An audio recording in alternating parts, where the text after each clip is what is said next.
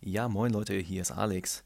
Ich habe heute mir ein Büro angeguckt, weil ich gedacht habe, ach, ich muss aus dem Homeoffice bald raus. Das hat aber auch noch andere Gründe.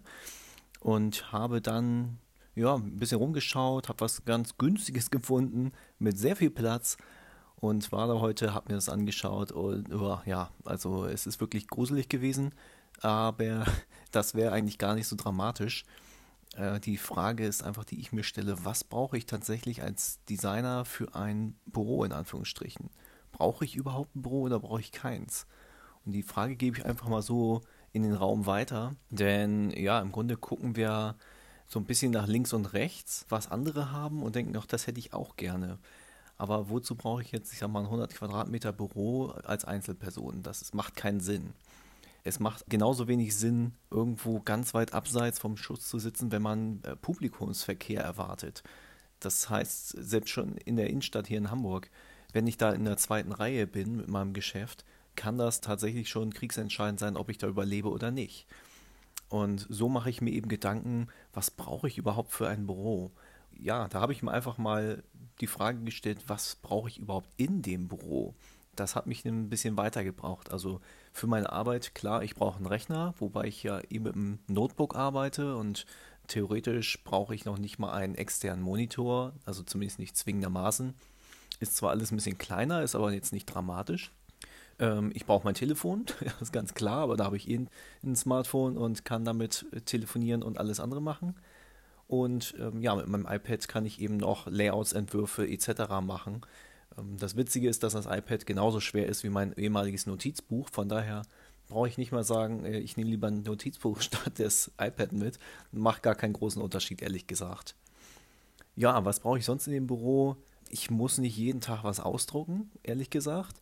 Dafür kann ich eben den Drucker auch zu Hause stehen lassen und wenn ich dann mal was drucken muss, dann mache ich das eben dort. Also das wäre gar kein Problem.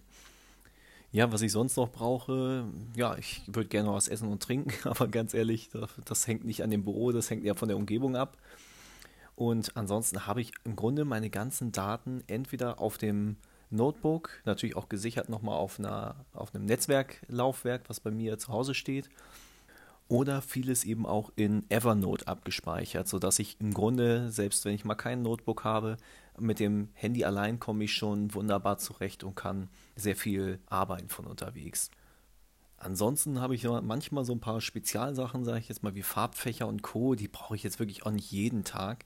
Das ist dann eher nochmal so für den, für den Final Touch sozusagen, wenn ich irgendwie eine Visitenkarte mache und will wissen, wie es nachher wirklich diese Farbe auf Papier aussieht.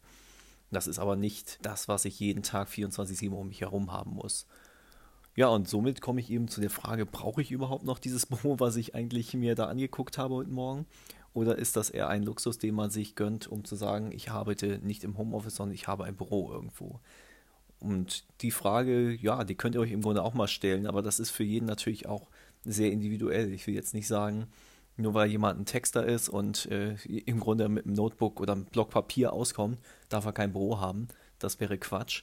Aber die Frage ist einfach, wie sinnvoll ist es eben, äh, ein paar Hunderter im Monat rauszuschmeißen für ein Büro, nur weil man da arbeiten möchte. Kann ich dieses Geld nicht investieren in etwas Sinnvolleres, wie ich sage jetzt mal einen Mitarbeiter?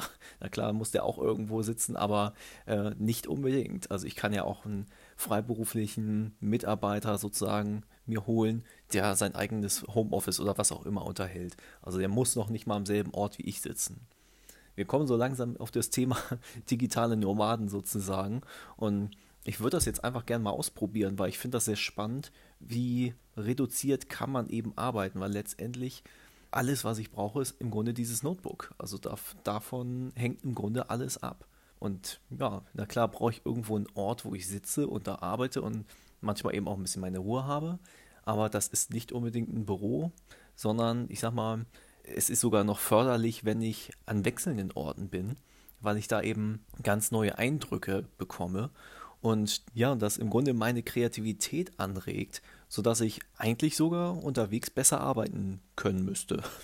Ich werde es einfach mal ausprobieren und werde euch sagen, wie es gewesen ist. Ich habe ja im Grunde jetzt schon viel durch, vom Coworking-Büro Open Space bis hin zu Einzelbüro und Homeoffice. Also es fehlt gar nicht mehr viel sozusagen. Und von daher erlaube ich mir auch einfach so eine kritische Herangehensweise an das Thema, brauchen wir heute noch Büros oder brauchen wir keine Büros. Ja, heute ein bisschen länger. Ich hoffe, ihr habt euch nicht gelangweilt und denkt mal darüber nach, was ihr braucht, um zu arbeiten. Und bis dahin würde ich sagen, macht's mal wieder gut. Wir hören uns morgen wieder. Ciao, ciao.